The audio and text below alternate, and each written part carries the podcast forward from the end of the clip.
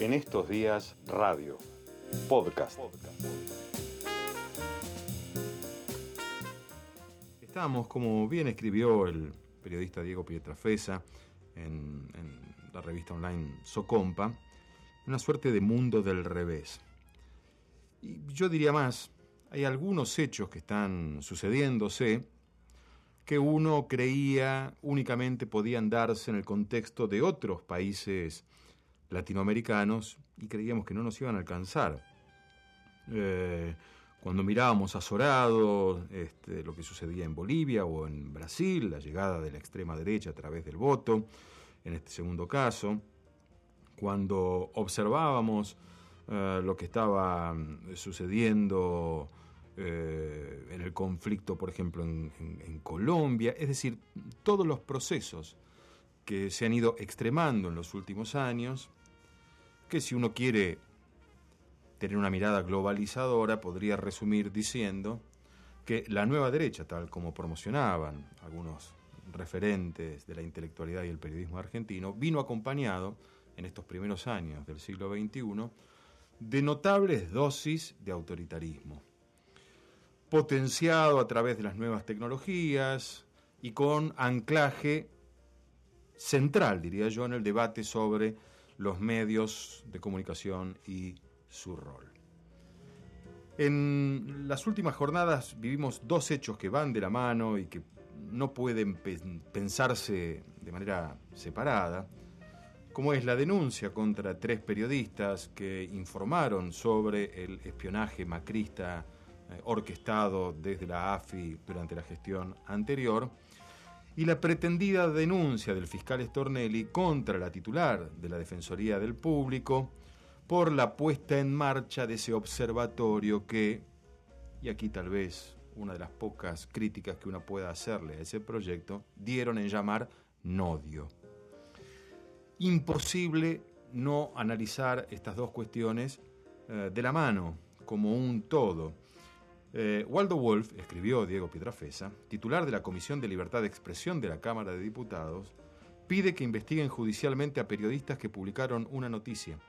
El reino del revés, dice. Se trata de Ari Jalad, Franco Mirraji, trabajadores de prensa que revelaron en el portal El Destape, dirigido por Roberto Navarro, también señalado,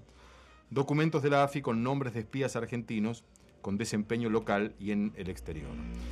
El material forma parte de la causa que busca dilucidar casos de espionaje durante el gobierno de Mauricio Macri, La Paradoja, capítulo 1. Wolf, de asistencia perfecta en la pantalla de Canal 13 y TN y en las páginas del diario del multimedio, no se enteró que un periodista de Clarín, Alejandro Alfi,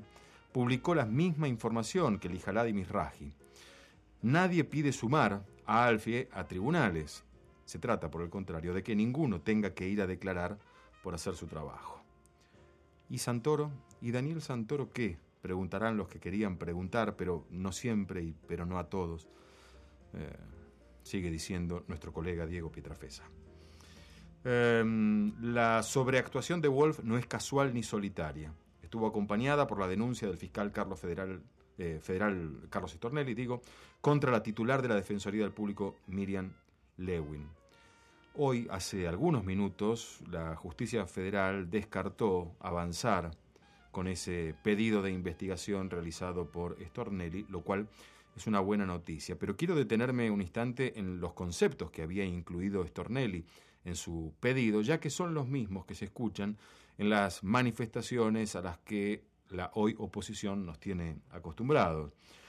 ¿Volveremos a los comisarios políticos y a los delatores jefes de manzana? ¿Se castigará a la prensa especialmente libre otorgándosele la esclava patente del corso? Textual, ¿eh? ¿No ha muerto la mazorca? se preguntaba indignado Stornelli. Bueno, digo, esto no es ni casual ni risueño, a pesar de los términos utilizados, a pesar de la sobreactuación, a pesar de que se pone en marcha detrás de estos arlequines dialécticos con los que cuenta la, oposición, se pone en marcha atrás, y aquí el porqué de esto no es gracioso, todo un conjunto dinámico de intereses vinculados al, poder real, al poder más concentrado, que es capaz de llevar hasta las últimas consecuencias este tipo de, de posiciones, hasta por caso lograr una sentencia condenatoria de los periodistas que hicieron su trabajo e informaron, porque además, y aquí no quiero detenerme en cuestiones técnicas o específicas, lo que se acusaba es la violación de las leyes de seguridad interior vinculada con la reserva de identidad de los espías, algo que en realidad no fue puesto en juego en los artículos publicados en el Destape. Y tampoco en el artículo o los artículos publicados en, en Clarín. ¿Y cómo no analizar esto que está sucediendo de la mano de esta suerte de desestabilización o intento de desestabilización pandémica que se extiende a distintos lugares y que tiene en los sectores financieros tal vez una de sus patas más, más importantes? Eh, si ustedes hoy y a esta hora se toman el trabajo de sintonizar radios de Buenos Aires o ver los canales de noticias o ingresar en los portales, etcétera, verán que el dólar es noticia, y es que el ilegal, al que Infobae llama dólar libre, toda una paradoja del lenguaje, llegó a los 178 pesos y está 100 pesos más caro o más de 100 pesos más caro que el, que el oficial. Eh, hay allí eh, una puja para determinar quién, en definitiva, se va a hacer cargo de pagar los platos rotos de la crisis que estamos viviendo, quien en definitiva va a correr con el peso de, este, de los tiempos por venir que serán en términos económicos muy pero muy complejos. Pero tampoco hay que tomar distancia de lo que ha sido el lunes pasado una nueva movilización, cada una de las convocatorias, si bien ninguna tiene una dimensión en términos cuantitativos eh, importante para lo que es la historia de las movilizaciones sociales y populares en la Argentina, lejos está siquiera de, acercárseles, eh, tienen sin embargo un impacto de repercusión extraordinario y una eh, violencia cada vez más marcada y una profundización del mensaje de odio, del discurso de odio cada vez más radicalizada. Todo esto genera un combo, una sensación este, de, orfandad en algunos sentidos que hay sectores quieren tratar de superar, de, mitigar con una movilización estilo caravana en la jornada de mañana, ya sea este, a través de vehículos en distintos puntos del país, con algunas concentraciones que seguramente habrá, eh, o de modo virtual, tal como ha propuesto uno de los este, cerebros en la organización de eventos este, en derredor de este gobierno y los anteriores kirchneristas, eh, para hacer ruido a través de las redes este, en, este, en este contexto de disputa o de puja en la calle y a través de la virtualidad. Este es un escenario donde sentimos que cada vez algunas experiencias latinoamericanas se nos, se nos acercan, nos creíamos inmunes a algunas situaciones que se han vivido en países cercanos. Y, la percepción es que cuando se analiza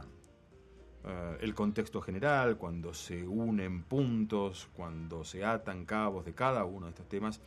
se puede advertir que hay una, una intentona, este, como hace ya algunos meses mencionaba Horacio Berbisky, de, eh, de desgaste eh, y derrumbe del gobierno de Alberto Fernández, por la vía que en definitiva sea.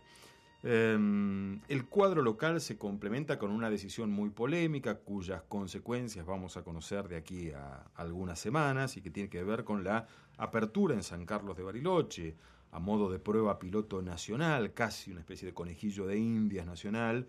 del turismo. Una ciudad que recibe a los visitantes, serán aproximadamente unos 200, 250, si es que nos remitimos a la cantidad de reservas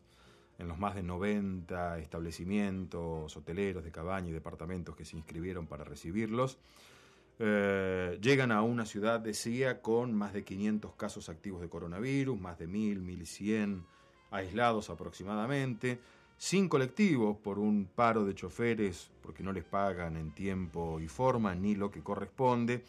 y con un vertedero que hasta hace pocas horas volvía a arder, a complicar el trabajo de los recicladores y las recicladoras y a llenar de humo buena parte de la ciudad. Es decir, llegan a una ciudad que tiene intacta su belleza natural, pero que cada vez presenta un más complejo entramado social, sanitario eh, y en la prestación de, servicios. Insisto, sobre esta cuestión en particular, es decir, el resultado en cuanto al movimiento económico que se pueda generar y su contracara, la presión sobre el sistema sanitario, los resultados los veremos de aquí a algunas, algunas semanas. La sensación en este combo, en esta, en esta encerrona eh, que, se percibe, es muy difícil mirar los medios de comunicación, quien haga el ejercicio a la tardecita, a la noche, de prender la televisión y hacer un, un zapping, eh, podrá observar eh, de qué calibre son las armas con las que la derecha en sus distintas facetas están trabajando cotidianamente, horadando la autoestima de, de, la sociedad y del pueblo. Es realmente un momento muy complejo. La dimensión de la complejidad la abordaremos en el programa. Por ahora la percepción es que todavía y aún nos siguen dando ahí donde más duele.